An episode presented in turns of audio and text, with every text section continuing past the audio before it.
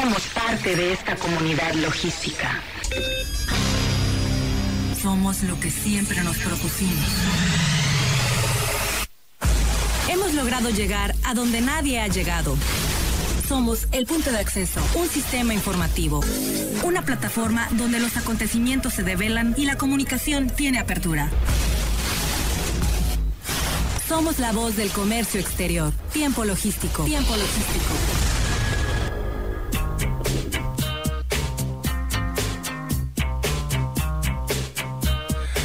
Hola, ¿qué tal amigos? Bienvenidos una vez más a Tiempo Logístico, la voz del comercio exterior. Como siempre es un honor presentar este programa para todos ustedes, a toda la comunidad del comercio exterior, de la logística, del transporte, de las aduanas, de los puertos. Siempre un honor presentar a los colaboradores que se presentan para eh, difundir todos estos conocimientos a todo nuestro auditorio. Pero hoy es un programa especial. Hoy es un programa el que desarrollamos eh, Tiempo Logístico en conjunto con el CUEG TV.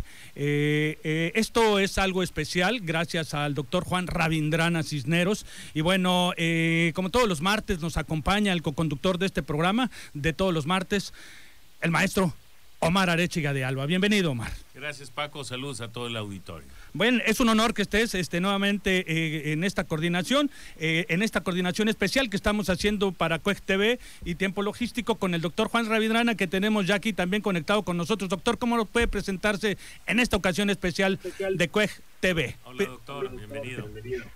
Muchas gracias, me da mucho saludarlos, Paco. Muchas gracias por todo. Querido Omar, ahí estuvimos la semana pasada ya en Manzanillo, tuve oportunidad de saludarte. Y pues miren, este, una transmisión muy especial, precisamente por el tema del enlace que se hace ahorita con el programa de radio, ¿no? Entonces es algo, es algo inusual aquí en el pero bueno, Así es, radio y televisión estamos. Absolutamente innovando con esta manera de informar a toda la comunidad. Eh, tanto, bueno, nosotros dimos origen hace 16 años aquí en Manzanillo, Colima. Eh, sin embargo, pues ahora difundimos para todo el país y todo el mundo a través del Internet. Al igual que ustedes a través de Cuec TV, eh, para nosotros y toda nuestra comunidad es igual de importante para, que la, para la de ustedes que no tengamos radioescuchas, que no tengamos seguidores, que están sumergidos en esta materia que dominan ustedes y que por acá se domina a través de todos los conocedores de la materia que invitamos en el caso de hoy de Omar Arechiga de Alba, a quien pues ahora nos toca ser los que estamos en el banquillo de los acusados, doctor. Así es. Pues mira, aprovechar que tengo aquí unos expertazos en temas marítimos.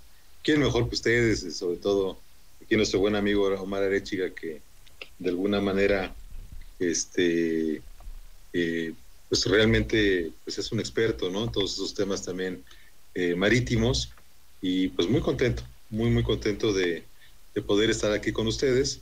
Y pues bueno, eh, entrando en materia, mi querido amigo, porque el tiempo... Adelante, el, tiempo es oro, el tiempo es oro, adelante. Más que estamos en radio, ¿no? Claro. Entonces, eh, pues sí, preguntar por la importancia que reviste la anticipación en las operaciones marítimas, ¿no? 10-12. ¿Qué nos puedes decir, mi querido Mar? Y bueno, también aquí Paco, porque también claro, es un expertazo, mi querido Paco. Gracias. Eh, aquí eh, la información de fondo para los especialistas. Omar me lleva la delantera, por supuesto, y en ese sentido le cedemos la voz. Sí, doctor, en relación a lo que comentas, la anticipación hoy juega un papel importante y cuando haces esa pregunta muy sabia de por qué menos 10, menos 12, ¿no? Es un tiempo muy necesario, mínimo básico en la media, para poder anticipar. ¿Qué quiere decir? Que la documentación en materia de comercio exterior se recomienda en el día menos 10 a menos 12, partiendo de un cruce de un XY. Entonces, menos 12 hay que anticipar, hay que tener la documentación, BLs, facturas, información, cartas, documentos que comprueban para no andar corriendo y poder facilitar pagos anticipados u otros.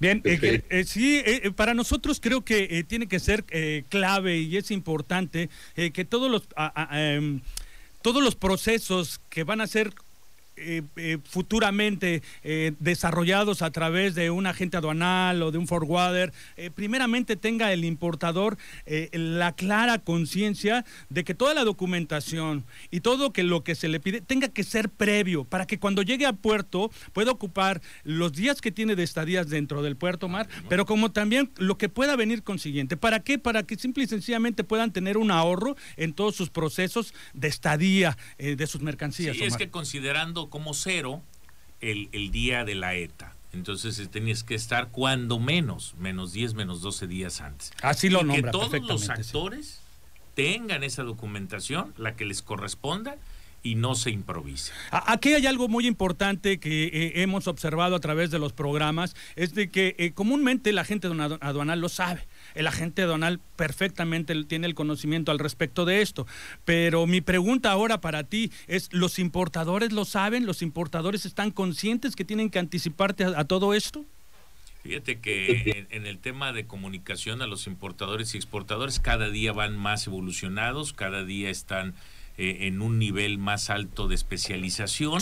Sin embargo, es nuestro deber como comunicadores en materia de comercio exterior especializada eh, hacerles eh, enfático el tema de adelántate, no te confíes, envía toda la documentación para que exista tiempo de que si esta no está debidamente requisitada, puedas tener tiempos. Caso específico, un aviso.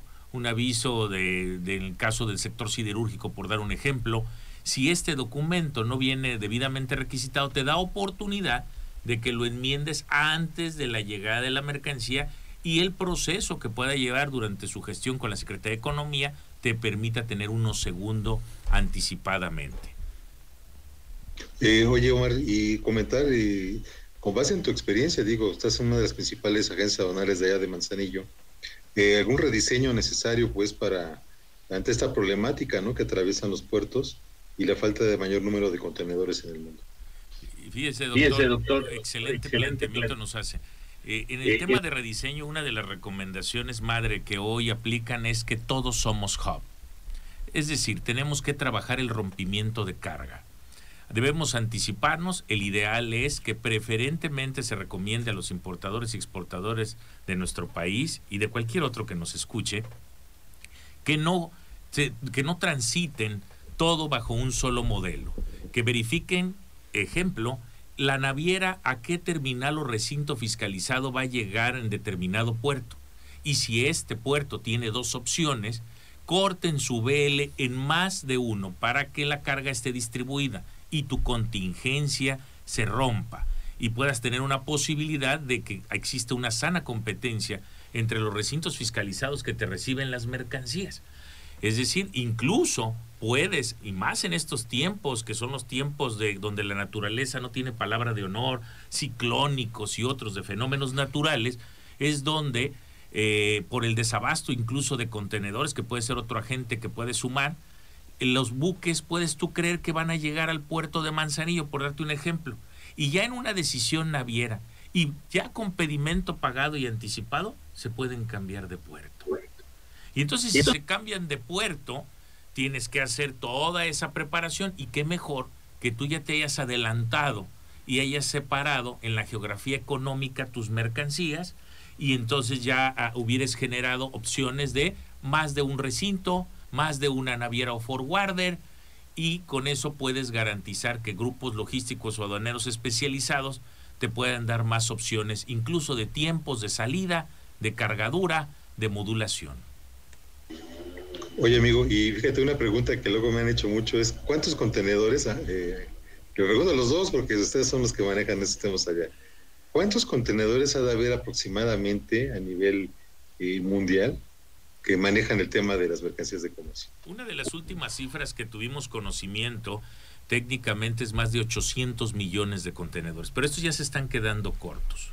Ya los contenedores ya no están dando la capacidad que demandan los puertos en el mundo y por eso es que pasamos de fletes marítimos en desabasto y competencia que estaban entre los 3 a 4 mil dólares hasta 500 dólares, ¿no? Ya que hasta momentos de 500 doradas, doradas de 500 dólares. Pero ya en las últimas fechas, todavía dentro de lo que considerábamos razonable, andábamos en rasgos de 3, 4 mil. pero ahora estamos hasta 13 mil dólares.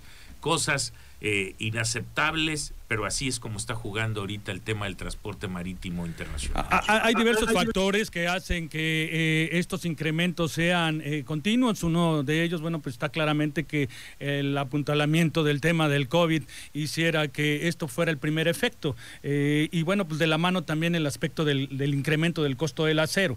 Estas, estos son factores que ah, fortalecen el crecimiento del, del valor del flete marítimo eh, a través de los contenedores. el desabasto del contenedor hace que eh, se, fabriquen más, hay más demanda, entonces dicen requieren más, hacemos más caros los contenedores, las navieras los están haciendo, los están construyendo más caros, los, los, los rentan más caros y bueno, por supuesto, el que quiera comprar hasta los venden más caros. Cuando eh, tienes toda la razón, incluso cuando les hablaba de más de un puerto, no solo de una sola nación, o sea, ya aquí puede jugar que lleguen en un barco a los Estados Unidos de Norteamérica, nuestro vecino país, y que decidan por estrategia de negocio subirse a ese buque ventana en un costo logístico, bajarse en un puerto de los Estados Unidos y venirse al con destino a algo equiparable de un tránsito internacional u otro, transitar primero con un inbound y luego ya salir al, al territorio mexicano y al llegar a México hacer el desaduanamiento de mercancías que pudieran permanecer en nuestro país y viceversa. Hay quienes están entrando por México, navieras, y se están llevando las mercancías no para nuestro territorio, para el territorio de los Estados Unidos de Norteamérica. Ojo con eso, hay que jugar en ambos lados para poder los mexicanos tener esa ventaja comparativa en la logística. Ok, oye, y también sería es interesante saber eh, respecto de la importancia que tiene contar con sistemas de trazabilidad y análisis predictivo de datos, ¿no? En el de despacho aduanero marítimo. ¿no? Sí, doctor, la verdad es que traes, traes puntos muy interesantes.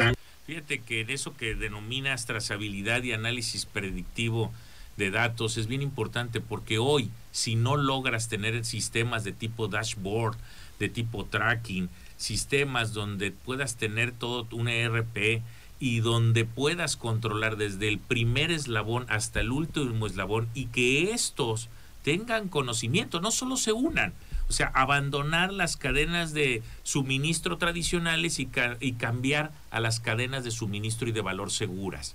De esa manera, con sistemas inteligentes, ya, ya podemos tener un análisis predictivo de riesgo, qué clientes, qué países, qué mercancías, equiparable a lo que hace la autoridad.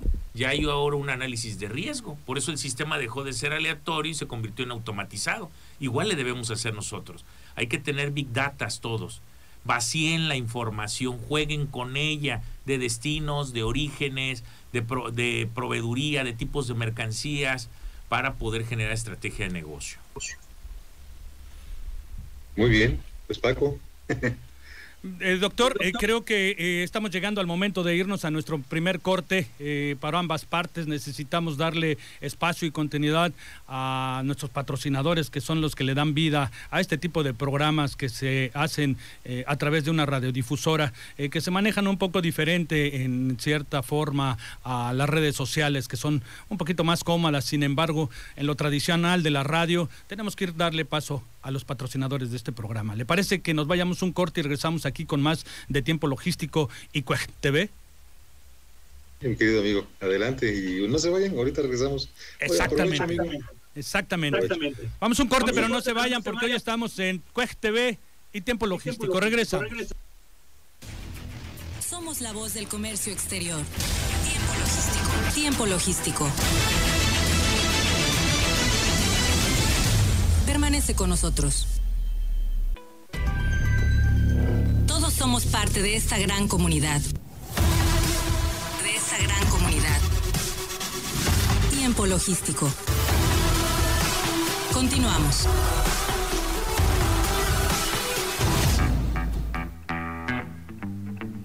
Bien, bien, muchísimas gracias ah, por continuar con nosotros. Estamos aquí de regreso en Tiempo Logístico Cuej TV el día de hoy en un programa especial eh, para Cuej TV con nuestros amigos eh, y el doctor Juan Ravindrana, que es el rector del Cuej eh, en la Ciudad de México, con quienes estamos haciendo un programa especial para combinar toda esta información que requieren los especialistas también en el centro del país, por supuesto en las grandes ciudades, para que conozcan un poco más de la operatividad y de los procesos marítimos eh, que se requieren eh, para tener despachos más eficientes. En ese sentido, el doctor Juan Ravindrana nos ha estado haciendo algunos cuestionamientos. Tenemos un especialista aquí en la materia que es el maestro Omar Arechiga de Alba, que es co-conductor de este programa de todos los martes, y su servidor Paco Tabar, que con la experiencia después de 16 años estamos eh, comentando y alimentando todo este cuestionamiento. Doctor, pues continuemos, por favor. Muchas gracias. Eh, Paco, pues quiero aprovechar para hacer un anuncio ahí, este, adelante, comercial. Fíjate que apareció esta semana este libro que no se alcanza a ver ahí, que es El agente y la agencia aduanal. Es un libro que escribí junto con un compañero que se llama el maestro Gustavo Armando Jiménez y con el maestro Javier Miranda, que precisamente eh, son eh, Fíjate que fuimos nosotros servidores públicos ahí en aduanas, los tres. Entonces nos dimos a la tarea de escribir este libro para platicar del tema de los agentes aduanales. Eh, si me permites, quiero saludar... Ese es un tema que vamos a platicar próximamente. Es muy importante el tema de los agentes aduanales eh, para darle eh, su merecido reconocimiento, pero también las observaciones que se tiene por parte de los especialistas a través de sus procesos. Claro, claro. Oye, amigo, y rápidamente saludo a Fede Cortés desde de Colima, Jorge Morales desde Oaxaca, eh, eh, son poquitos, eh, Edison Noria de Hidalgo, eh, Daniel Sánchez, saludos, y nuestro buen amigo Alejandro Espadas, saludos de hasta Saludos a todos ellos, por supuesto. Ay, el maestro Vicente Solís. Oiga, y este, fíjate, fíjense que me han preguntado la importancia que juega en el comercio exterior la comunicación asertiva y la inteligencia emocional. ¿Qué les parece esa pregunta? Interesante. Interesante. Eh, fíjate, doctor, que tocaste un punto muy importante, muy sensible. Eh, inteligencia emocional. En este negocio se vive el tema, el mundo de la logística.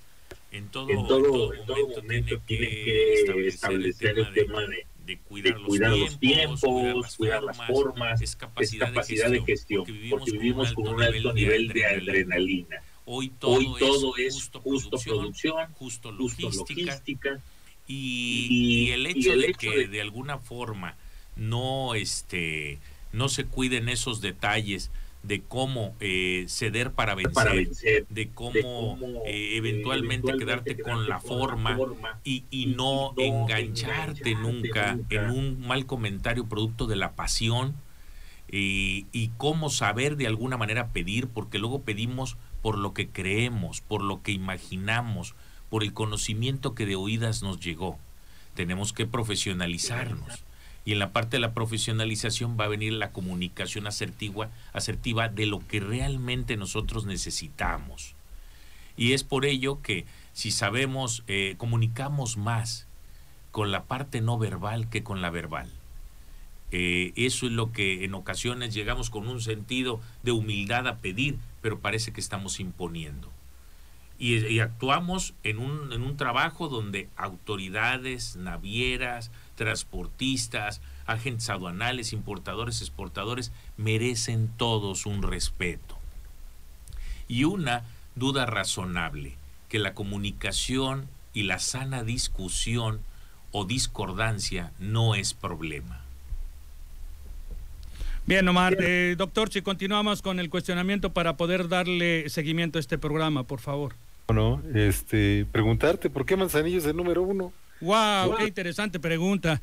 Bueno, eh, eh, es un tema eh, que de verdad apasiona a muchos cuando hay un conocimiento absoluto al respecto. si tú, tú que tienes la, ventaja de estar viniendo a este puerto, sabes que pues en cada familia de esta puerto ciudad eh, por lo menos hay un integrante en cada familia que tiene algo relacionado que ver con ello. Quiero decir que con esto que por las venas de la ciudad circula el comercio exterior en esta ciudad. Eso implica que haya pasión, que haya interés, que haya fortaleza, que haya unión. Eh, dentro de ello existe, por ejemplo, em, Tú sabes bien que es uno de los puertos más chicos del mundo, eh, uno de los más chicos en extensión territorial de nuestro país. Y por supuesto, eso indica que tiene el mejor aprovechamiento por metro cuadrado, uno de los mejores puertos en aprovechamiento por metro cuadrado del mundo. Eh, hay otros factores que implican por qué Manzanillo es el número uno, el dinamismo, eh, una comunidad portuaria de, realmente fuerte, eh, una gran comunidad de gente con la especialidad en la operación portuaria, en el manejo de sus leyes, que bueno, pues tú eres uno de esos instructores que vienen a dar esa capacitación por acá al puerto de Manzanillo, en donde se necesitan especialistas como tú para fortalecerlo. Y bueno, hay un factor también muy importante que yo lo platicaba con Omar Arechiga fuera del aire, eh, que no todos lo observan, pero para mí eh, algo que lo hace eh, fuerte al puerto de Manzanillo, independientemente de esa gran tenacidad, de ese gran profesionalismo y de ese interés de continuar siendo los número uno, implica mucho el tema de la, del, movimiento de la, de la exportación.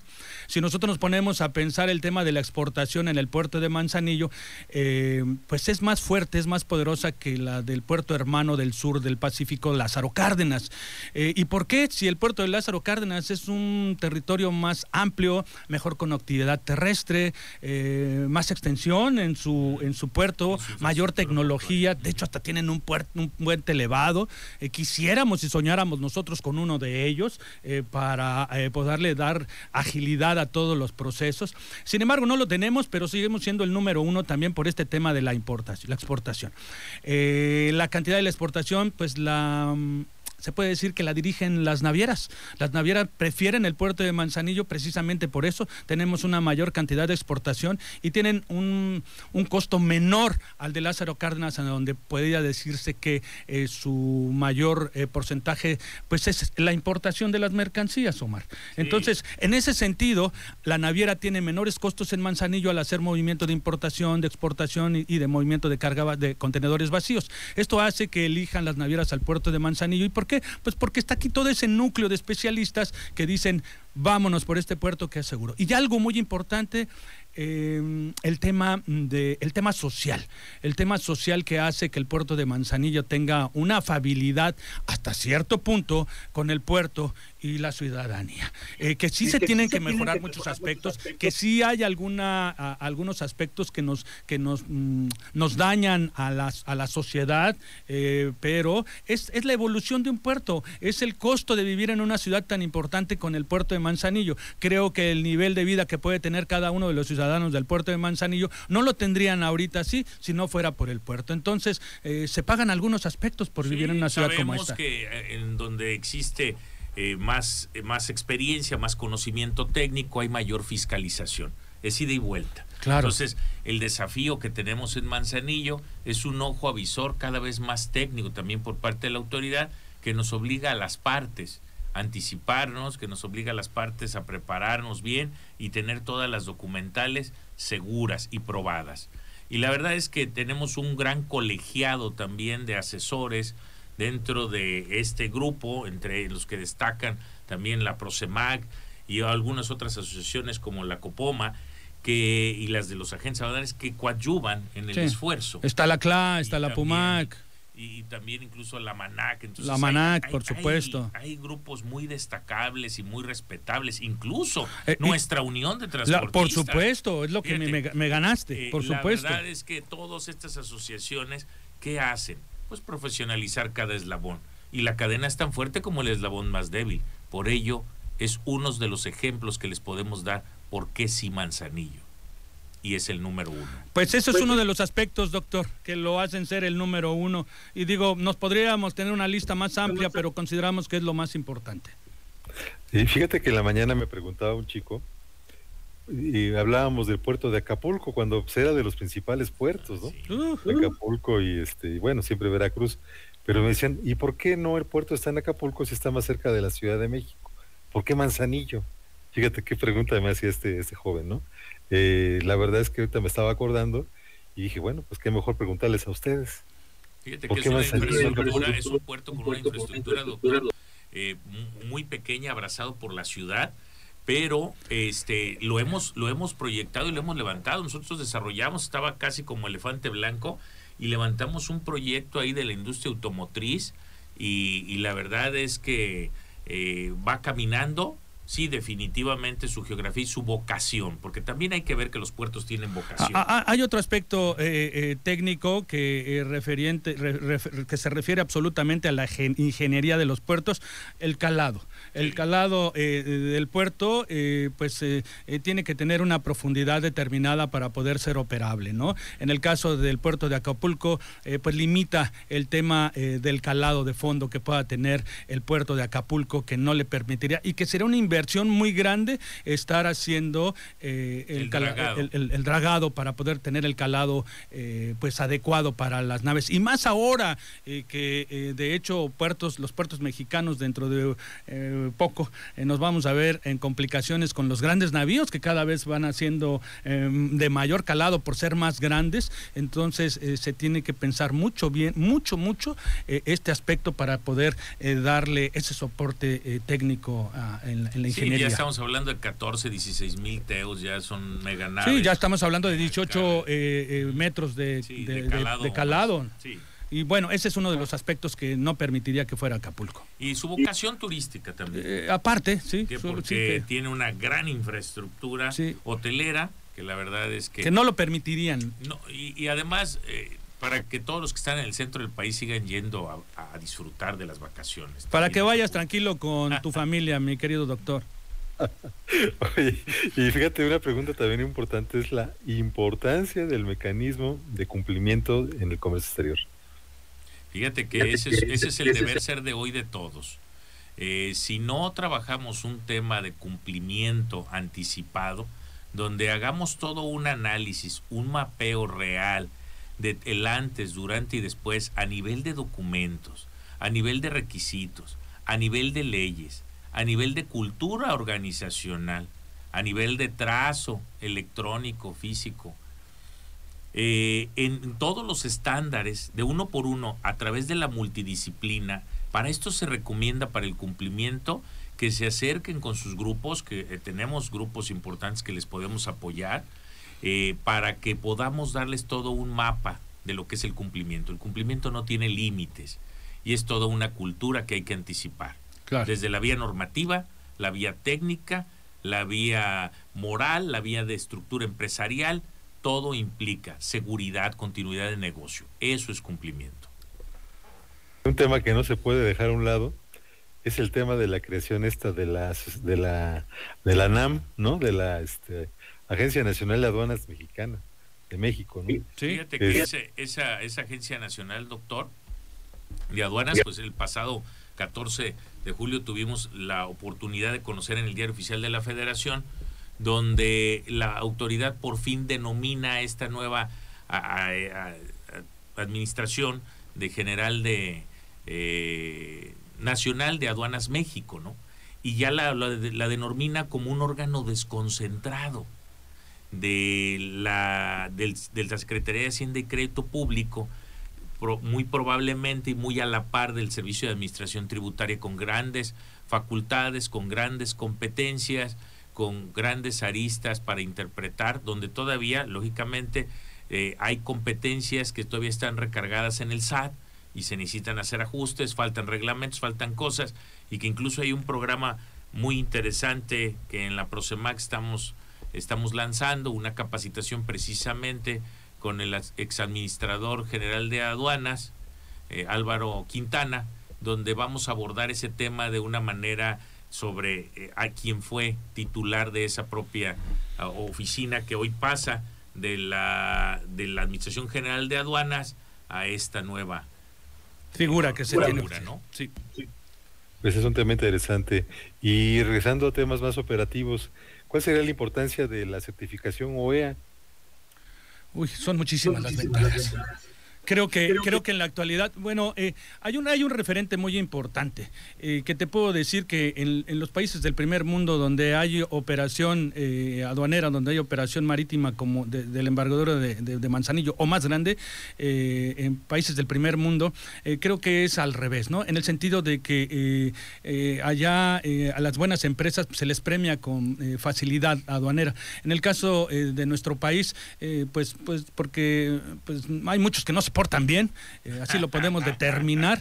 Eh, a, los que se portan bien tienen que ponerle eh, certificaciones para darle confiabilidad, que debería de ser al revés, que los que se portan mal deberían de, certificarlos para poder tener mayor observación. Sin embargo, esto permite que, por ejemplo, en un puerto de Manzanillo tengan un carril especial, tengan mayor facilidad para un despacho, tengan mayor confiabilidad en todos los procesos. Pero técnicamente creo que quien nos puede dar un, un mayor ejemplo es el maestro Omar Arechiga. Adelante. Fíjate que una de las importancias es homologar el estándar. Recuerde, recordaremos que nosotros nacimos con el nuevo esquema de empresas certificadas, que denominábamos NEC, NEC, que venía basado parte de lo que era el CityPack y el BAS, y que de alguna manera ya era un reflejo demanda del intercambio de mercancías que tenemos con Estados Unidos y que se agudizó desde el problema y la situación de lo que fue el 911 y más aún con todo el tema de coadyuvar en las cadenas de suministro y de valor seguras. Es por ello que se crea un estándar que se perfecciona y que se lleva a nivel de una certificación que en esta puede incluir diferentes categorías. Y esa certificación te permite ser considerado desde cierta perspectiva como un socio de la autoridad, alguien que eh, tiene los controles, la información, eh, la visualización por parte de la autoridad, información anticipada, infraestructura, análisis de riesgo eh, en, todos los, en todos los niveles de su organización, importantes fortalezas de, de control y de seguridad, donde eh, tienes que llenar cuando menos los 17 puntos principales de control y una vez que estás, claro que la autoridad da trato igual al igual y desigual al desigual, claro. que es un principio fundamental de equidad y proporcionalidad que el gobierno tiene la obligación de dar. Y entonces a ese desigual que alcanzó bajo esa profesionalización, alto control, porque tienen que invertir. tienen que invertir por supuesto. en sistemas, en controles, en cámaras, en trabajo incluso hasta y, pagar a quien a, los asesores a los expertos para que sí por supuesto. la implementación de esta no es fácil y además el que ingresa ya no tiene retorno. Pero pero pero tiene eh, tiene otras ventajas por supuesto. Y además tiene que estarse actualizando permanentemente que es una inversión. Pero definitivamente esta inversión va a tener un espejo que le va a dar eh, mayor cantidad de utilidad a la empresa. y este negocio es de eh, renovarse o morir. Así es, es, es, es, como tú dices en el aspecto profesional, eh, te titulas, te, te, te, das, te haces tu maestría, te haces tu doctorado, pero aún con eso tienes que continuar actualizándote, tú lo haces, es parte de tus filosofías, doctor. Entonces, en este sentido, también las empresas con OEA. Así, es. Oigan, y hay un buen tema ahí con la certificación, este, hola, ¿no? Y la norma 26, ¿no? CCB ¿Qué, doctor, sabes de eso? Doctor, esa, es una, esa es una pregunta bien interesante. Pero ¿qué le parece eh, si nos vamos un corte para eh, podernos ir al último segmento con el resto del cuestionamiento que tenemos de su parte para nosotros? ¿Le parece? Claro que sí, amigo. Bueno, pues vamos a ir un pues, corte por parte de Cuest TV y de Tiempo Logístico. Regresamos. Somos la voz del comercio exterior. Tiempo Logístico. Tiempo Logístico. Permanece con nosotros. Todos somos parte de esta gran comunidad. De esta gran comunidad. Tiempo logístico. Continuamos.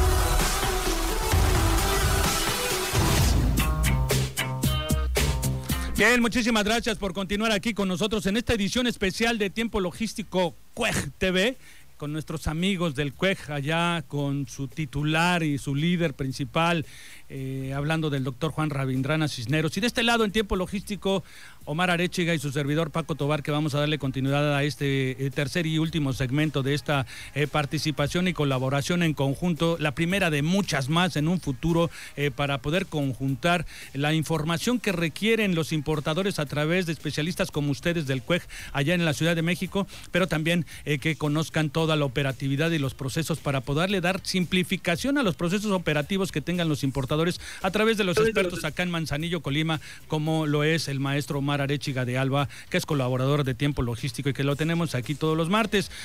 Doctor, pues vamos a continuar con esta materia, con esta colaboración en conjunto de Tiempo Logístico y Cuej TV eh, para darle eh, pues un poco de, eh, de, tiempo a usted en el cuestionamiento. Adelante. Muchas gracias. Este, pues antes que nada, pues sí, agradecemos muchísimo este enlace con ustedes porque permite precisamente aprovechar el expertise en puerto que pues es el relevante. Claro, Yo siempre he dicho que la desventaja que tenemos aquí en la ciudad es que la única materia que vemos que se descargue de un barco es a lo mejor en Xochimilco un cartón de caguamas, pero ¿no? pero no, no, no, aprovechando que aquí están los despertazos. Eh, no, no, no, no incita a la gente, doctor, porque por acá está haciendo mucho calor, ¿eh? Ah, bueno. Oye, y pues sí vamos a platicar entonces de esa certificación, ¿no? ULA y la norma 026 SB. Muy bien, adelante Omar. Fíjate que en relación a todo, todo suma, hace un segundo también los micrófonos platicábamos aquí Paco y un servidor, en relación a la importancia de tener estándares cruzados. Todo suma, son como distintivos, son etiquetas, son barras que te cuelgas, de que, de que tienes esa voluntad de hacer bien las cosas, aun y cuando todas pudieran ser relacionables y con varios de sus puntos de encuentro. Eh, cuando se crea eh, el, tema de la visión del, del, NEC o de la certificación del nuevo esquema de empresa certificada y, e inicia la transición para el operador económico autorizado en, los, en, en la modalidad de socio comercial certificado, se ve la necesidad de organizaciones y gremios de crear el LOLA. Y el LOLA es como un acto previo que te dice, oye, si ya cumples este subestándar, estás a pasos de llegar al nuevo, ¿no? O al OEA y que se te haga más fácil. Es como, como un checkpoint, por lo que el, que generen un OLA no está nada mal, es muy recomendable, aun y cuando sientan que tienen OEA.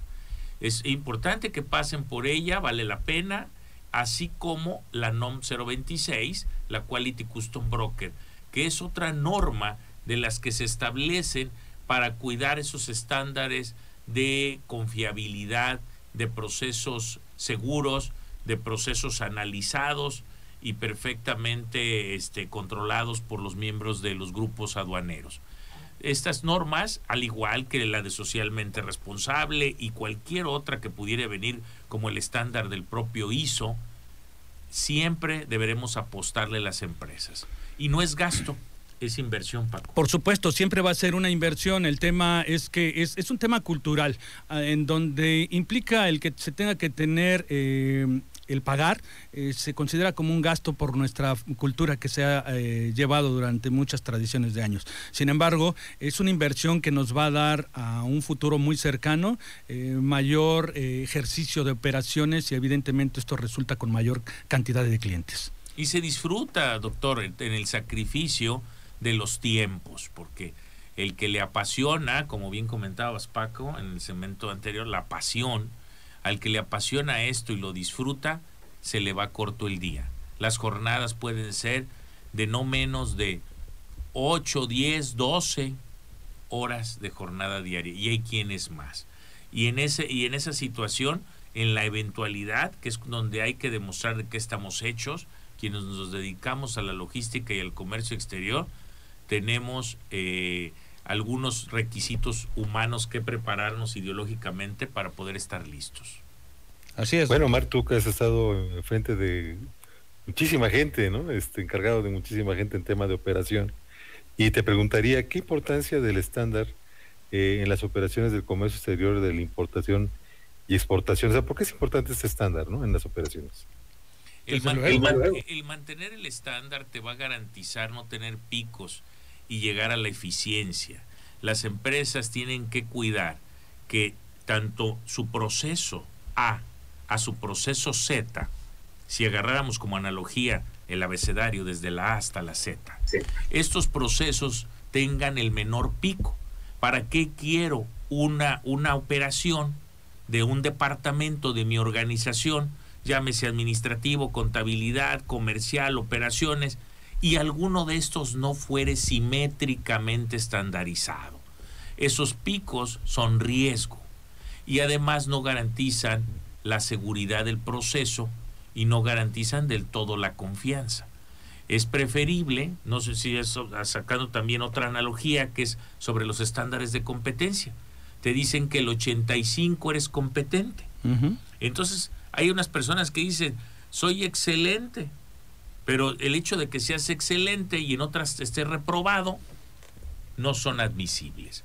Hoy hay que garantizar que se tengan estándares, esos estándares obedezcan a protocolos, procedimientos y métricas, y, con ello vamos a lograr que exista una eficiencia y un producto que vaya a ser confiable y siempre el mismo que esperas recibir.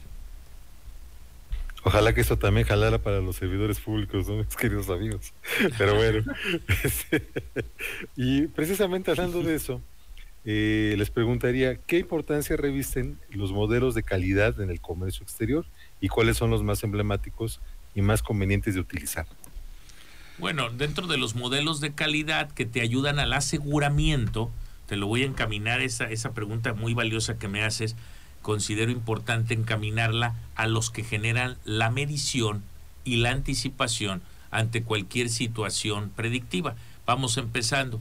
Por ejemplo, hay quienes eh, dicen, oye, yo voy a utilizar los cinco porqués, ¿no?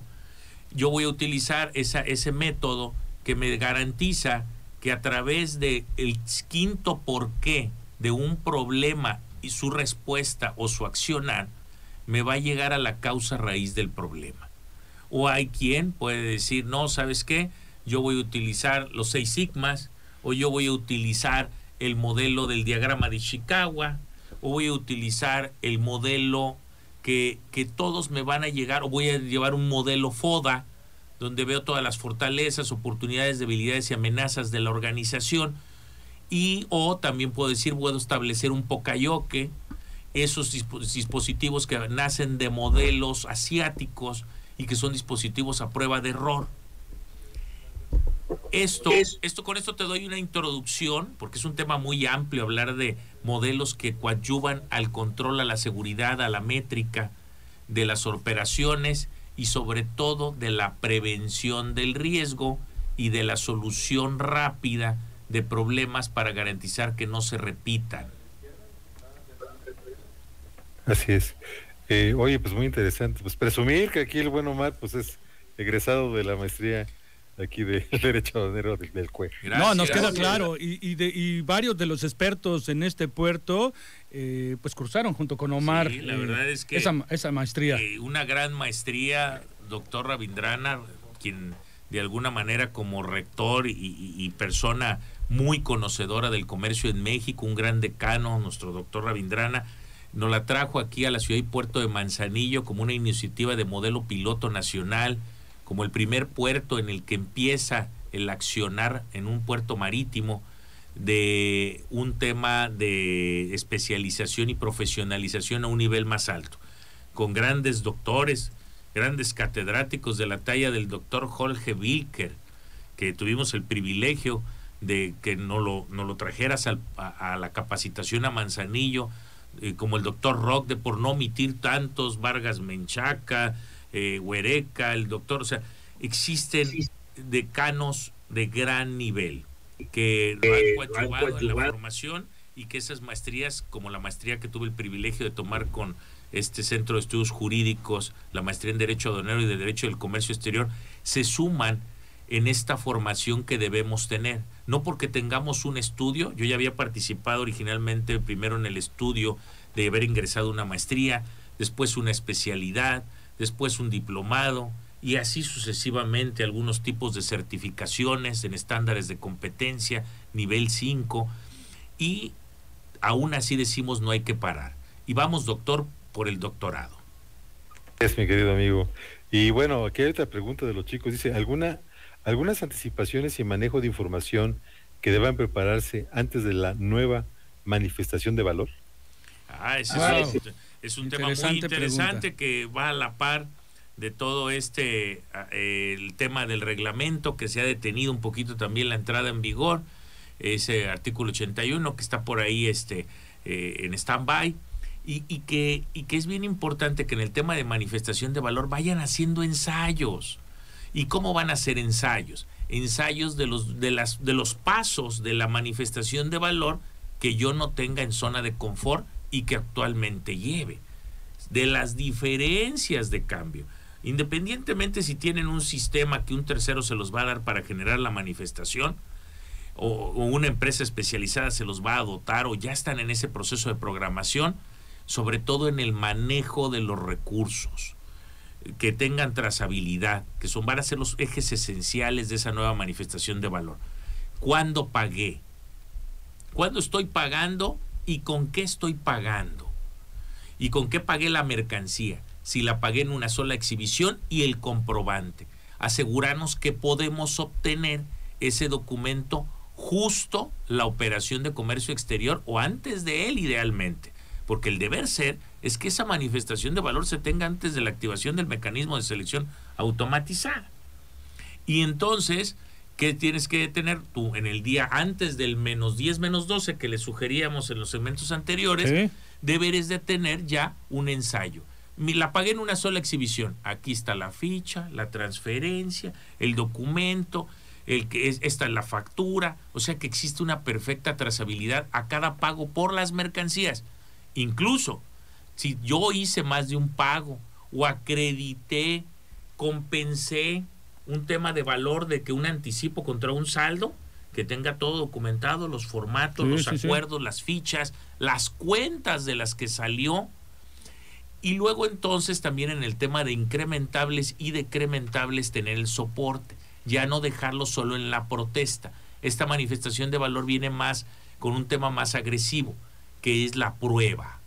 La prueba adjunta, más allá de la declaratoria protestada, simple, sino que hay que tener, va a venir, ya trae acompañamiento la nueva manifestación. Pues creo que eh, esta pregunta llegó a la parte final de nuestra colaboración de tiempo logístico CUEG TV, mi querido doctor. Eh, no sé si quiere, tenemos escasamente un minuto para poder eh, cerrar este programa. Pues saludar a todos los compañeros que nos hicieron favor de seguir el programa. Agustín Andrade, Eli González, saludos de Puebla, dice Randy Dael, Daniel Sánchez, Lucy Castillo, que es de la CARE, y también egresada de aquí de la escuela. Pues les mando un fuerte abrazo y agradecerles mucho por esta oportunidad de hacer este enlace maravilloso, mi querido Paco. El primero, de, muchos más, mi querido doctor. Así es. Bueno, de este lado yo quiero saludar a quien también tuvo un poco de colaboración con nosotros, a Ceci Sánchez, indudablemente, a Vicente Solís Arana, que nos manda felicitaciones. Eh, eh, Ceci Sánchez dice que es un excelente programa y saludos al doctor Juan Ravindrana. Hoy no le mandó saludos a otro amigo. Eh, Cristina Emiliano dice, hola, buenas tardes, gracias por la valiosa información que nos han compartido en este medio. bueno, se refiere a mí, pero es gracias a todos ustedes.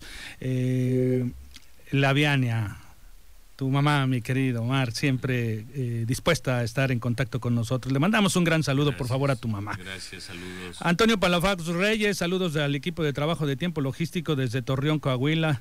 Eh, a Esperanza Ami, saludos al doctor. Muy interesantes sus preguntas, temas que nos ayudan a todos en conjunto a pertenecer a la, a la familia Cuej. A mi querido amigo y colaborador de tiempo logístico, a Mauricio Velázquez Becental, que siempre está pendiente de nosotros. Gracias, pues es un colaborador y por supuesto miembro también de Aprosemac eh, y que nos ha estado siguiendo. Y bueno, saludos a todos los que nos han estado escuchando a través de toda esta hora. Ahora sí, doctor, nos toca despedirnos. Gracias, doctor. Saludos, Gracias, para, nosotros, muy del agrado participar con ustedes. También salúdanos por favor al postulante a doctor Héctor también ahí que nos ayudó a, coordinar todo esto. Y Héctor Díaz, gracias de por verdad. por supuesto. Alejandro y a Bernardo también en el aspecto técnico. y, la verdad es que estamos muy contentos. Esas, ese tipo de preguntas nos sirven. Doctor, sorpréndanos cuando guste y podemos hacer un, una siguiente conexión y las que fueren necesarias. Claro que sí. Muchas gracias, amigos. Gracias a, ustedes. gracias a ustedes. Bueno, pues este de este lado en Manzanillo Colima a través de Radio Turquesa, pues muy agradecido con todos ustedes por haber escuchado esta transmisión especial de Tiempo Logístico COEG TV, que van a ser muchas más las que vamos a realizar con diversos temas eh, que sirvan para toda la comunidad, para darle facilitación a los procesos operativos del comercio exterior, para que tengan información también eh, certera, fresca, importante, eh, toda la gente del interior de la República para que conozcan todos estos procesos operativos y de esta manera nosotros poner nuestro granito de arena para poder ayudar a todo este gran, esta gran industria del comercio exterior en el puerto de Manzanillo. En nombre de todos los colaboradores de Tiempo Logístico, eh, de Alejandro Yescas, de Mariana Reyes Flores, eh, de Omar Arechiga de Alba, que está aquí presente, de Mauricio Velázquez Becental, de Pepe Honorato, de eh, Jorge Alberto Lago Ramón, por supuesto también en sus momentos el doctor Octavio de la Torre de Estéfano, a Gina Aguirre, a todos los que participan en este programa, todos ellos, muchísimas gracias y en su nombre me despido de este programa. Omar, nuevamente un placer haber conducido un programa nuevo contigo. Y nos despedimos el día de hoy. Gracias Paco, siempre exquisito participar y compartir, es ley de vida. Correcto, pues nos despedimos, muchísimas gracias a ustedes, se despide de Tiempo Logístico su amigo Paco Tobar. En tiempo logístico agradecemos a nuestros patrocinadores y colaboradores, así como a todos los que depositan su confianza en nosotros y a ustedes por estar siempre atentos a la información y acontecimientos de comercio exterior en este programa. Todos somos parte de esta gran comunidad. Todos somos la voz del comercio exterior. Tiempo logístico. Tiempo logístico.